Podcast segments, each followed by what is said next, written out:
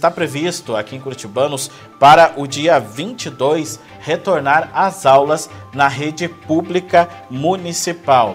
Mas aí é lógico que vem aquela dúvida. Como que a Secretaria Municipal de Educação de Curitibanos está se preparando para o retorno das aulas? Eu conversei com a secretária de Educação, a Patrícia, e você confere agora. Estamos nos preparando muito para que aconteça da melhor forma esse retorno das aulas. É, estamos fazendo formações juntamente com o pessoal da merenda, é, da limpeza, com os professores.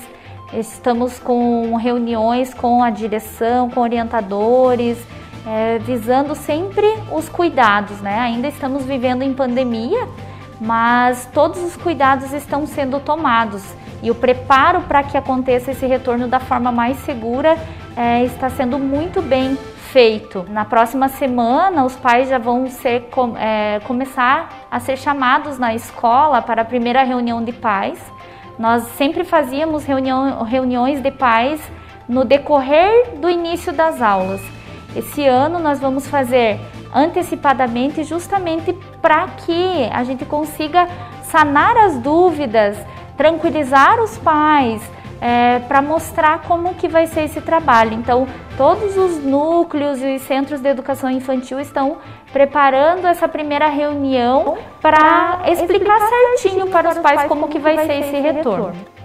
E é bom também né, a gente frisar que esse retorno na rede pública municipal aqui de Curitibanos é para a toda a rede, né? Inclusive também para os centros de educação infantil. O retorno das aulas ele está direcionado para a educação básica. Então, educação infantil, ensino fundamental 1, ensino fundamental 2 faz parte da educação básica. Nós estamos programando então um retorno para acontecer dia 22 de fevereiro dos alunos do maternal 1 ao nono ano. Os alunos de berçário, nós estamos programando o retorno dia 1 de março. A gente optou em deixar um tempo um pouco maior eh, para a organização do retorno dos bebês, né? O berçário são os bebês. Então, para que é, esse preparo, esse acolhimento seja feito com muita segurança também. A gente vai esperar uma semana de aula com os demais, analisar como que foi esse processo, como que foi esse início, sentar de novo com a gestão, ver o que deu certo, o que não deu e dar continuidade. A secretária, ela também falou de uma questão aí que quem é, você que é pai, que é mãe, que está me assistindo, com certeza tem uma grande dúvida que é em relação, será que eu envio meu filho para a escola ou não envio meus filhos neste momento? Mas antes, né, de bater o martelo e também aí de divulgar já o início das aulas presenciais, a Secretaria Municipal de Educação aqui de Curitibanos realizou uma pesquisa com os pais para saber exatamente isso, se os pais enviariam seus filhos para a escola ou não.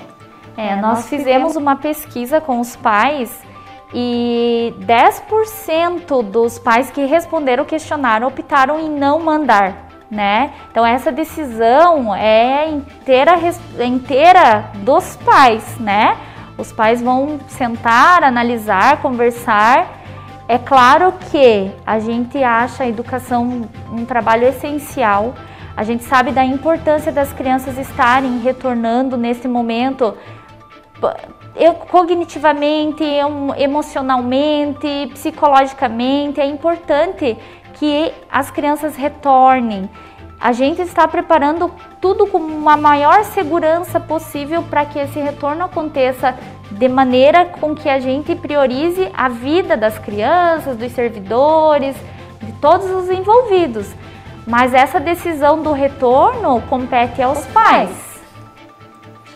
Bom, como a própria secretária acabou de frisar, o retorno presencial às salas de aula, quem vai definir é os pais, né? As escolas estarão abertas, mas quem vai definir, quem vai decidir se vai enviar o seu filho para a escola ou não, são os pais, os responsáveis.